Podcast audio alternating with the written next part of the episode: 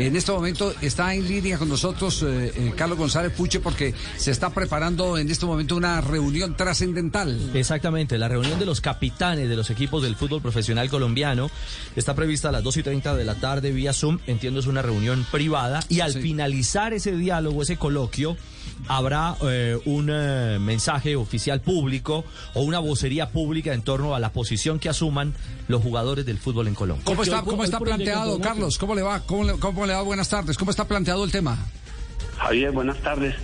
Un saludo para todos los oyentes, para ustedes.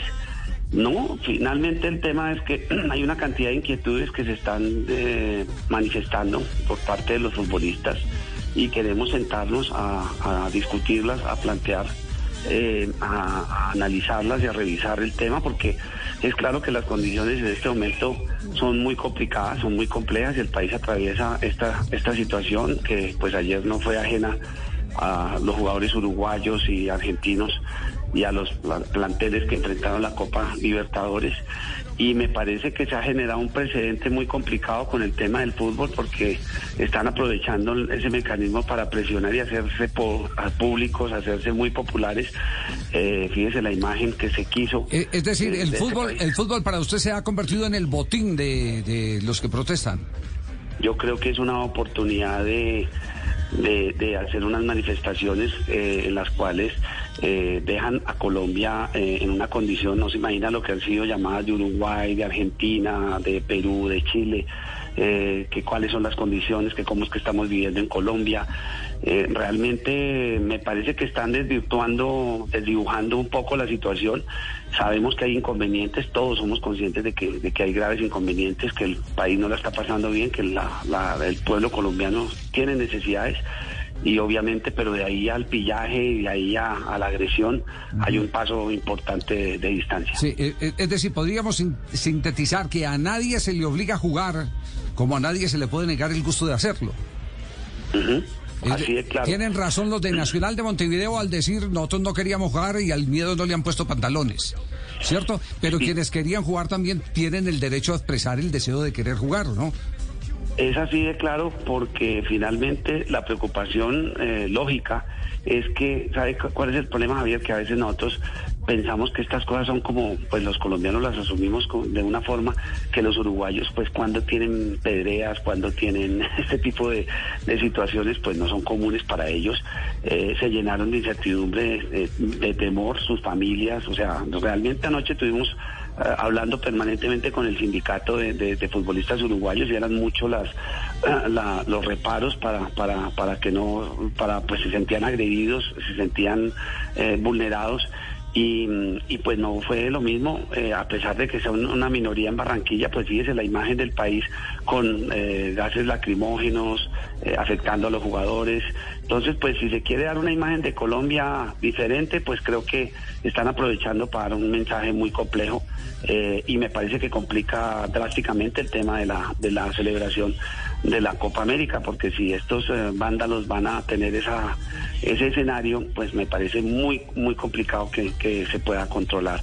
Eh, estamos de acuerdo con, con, las necesidades del pueblo colombiano, apoyamos sus demandas, apoyamos la, la, la, solución que, que, está comenzándose a, a concertar pero evidentemente no estamos de acuerdo con, con, el pillaje y con menos eh, la forma como algunas personas bajo con agresiones están haciendo eh, manifestaciones sobre su sobre su inconformidad. Yo, yo, la verdad le, digo, llegar a pensar que, que no se debe eh, jugar al fútbol en medio de los justos reclamos sociales equivaldría que tampoco cuando lleguemos por la noche vamos a hacer el amor, ¿no?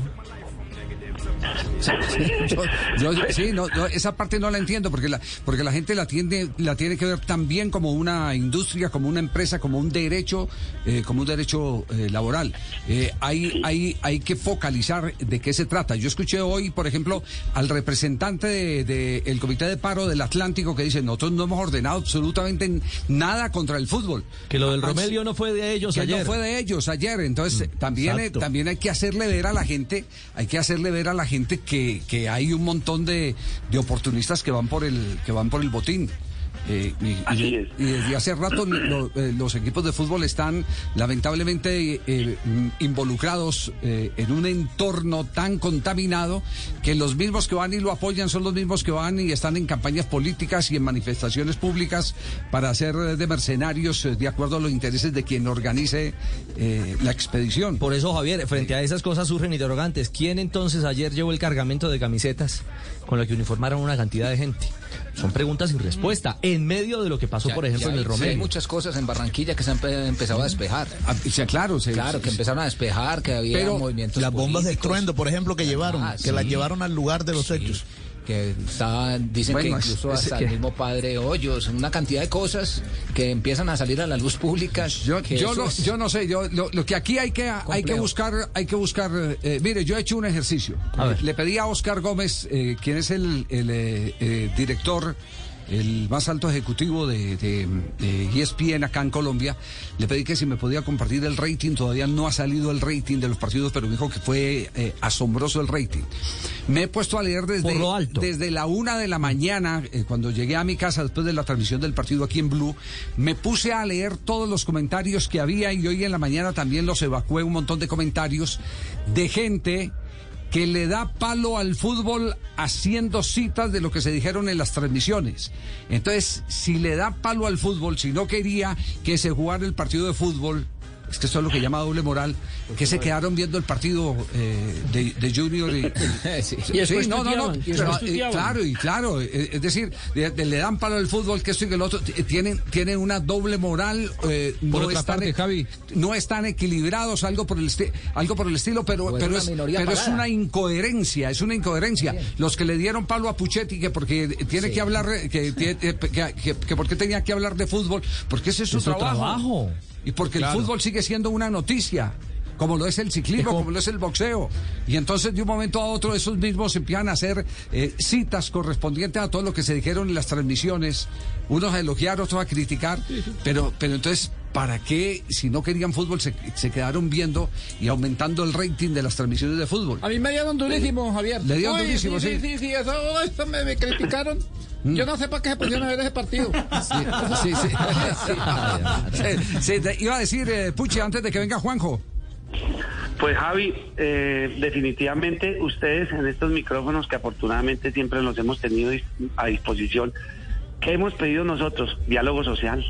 Aquí tiene que darse el diálogo social. Esperemos que algún día, no solamente en el fútbol, para todo el país exista, se construya un diálogo social y Ave María, si, si quisiéramos tener o, fuéramos oportunistas en muchos aspectos, pues obviamente el mensaje tendría que ser otro, pero realmente el tema aquí de fondo es que el gobierno tiene y que modificar muchos aspectos que los colombianos estamos demandando hace muchos años y por eso apoyamos las protestas y estamos de acuerdo con que faltan muchos elementos, pero creo que ya han ofrecido el tema de la educación, están avanzando otros y creo que a través del diálogo se pueden construir caminos para poder lograr los mejores beneficios para todos los colombianos y eso es lo que apuntamos todos. Como la canción de Rafael, digan lo que digan, estaremos defendiendo el fútbol como industria. Que en algunos aspectos esté mal manejado, sí, somos conscientes y aquí en estos micrófonos hemos denunciado lo malo del fútbol. Porque lo bueno sigue estando en el terreno de juego. O que en otros lo bueno sigue estando politizado. Eh, sí. Entonces, entonces digámoslo, digámoslo así como, como corresponde, tiene el mismo derecho el que quiera jugar como el que no quiera jugar. Y obligar a jugar a los de Nacional de Montevideo fue el peor error de todos obligarlo a jugar. Como eh, criticar a, los que quisieron jugar en Barranquilla también es una defecio. Es su libertad de querer jugar, cada uno es dueño de su propio miedo. Y, ese, y ese, es, ese es un hecho eh, que en medio de toda esta crisis social tenemos que tener en cuenta. Hay gente que le encanta salir a marchar y lo hace, lo hace con devoción, con patriotismo, porque está reclamando algo justo. Hay otros que salen a cumplir unas misiones oscuras y que son los que eh, enturbian ese buen propósito que tienen la mayoría de los colombianos. Y otros que no tienen ni idea. Les voy a contar, les voy a contar algo. Em, em, yo tengo un eh, compañero ya veterano como yo, siempre eh, en la vida eh, se distinguió por, por ser eh, izquierdista. Sus tendencias fueron esas. De esa línea. De, esa línea. Y, me llamó ayer por la noche, cuando estábamos en la transmisión de Junior, le atendí la llamada y entonces me dice, oiga, me pasó hoy algo, Javier, impresionante. ¿Qué pasó? Dos pelados en una moto se bajaron encapuchados y empezaron a tirarle vainas a los policías y los puteaban y les decían de todo y otro más vivo cogió la moto en la que habían llegado y, se, le fue en la moto. Inmediatamente fue uno de los policías que si les podían ayudar por el radioteléfono para que interceptaran la moto, para que interceptaran la moto. Esas son las contradicciones de esto. yo tenía el chiste para ahora, don Javier. Ah, sí, no, es que es una realidad, no un chiste. Parece un mal chiste, pero es verdad. no, es verdad. Es, que es verdad. me, decía, me decía yo, le dije, ¿qué hiciste, Piris? Me quedé sentado riéndome de, las contradicciones. ¿Por qué? Porque él es, porque él es un hombre con una filosofía eh, socialista bien estructurada y sabe a qué va una manifestación. Hay una, cantidad, una cantidad de muchachos en, manifestaciones que el vecino va y le toca la puerta. ¿Qué estás haciendo? Se va y se van a marchar y no saben qué están haciendo. doctor, doctor Puche, lo dejamos porque entendemos que en cinco minutos arranca la reunión con los capitanes que pueda derivar en qué, en que no se jueguen partidos del torneo colombiano los que restan. Bueno, es que, Javier, no podemos estar al margen de la preocupación que tienen por su integridad, porque evidentemente la muestra es que hoy pregúntele a un alcalde dónde quiere que se realicen los partidos. La situación está muy compleja y yo creo que eso también hay que sopesarlo y el presidente de la I-Mayor sabe que las cosas están muy complicadas. Eso es lo que pedimos, eh, trabajo en condiciones que no pongan en riesgo la integridad de los futbolistas. Bueno, entonces los capitanes de los equipos profesionales, gracias doctor Puche, lo dejamos para que pueda estar en la reunión. Los eh, capitanes van a deliberar.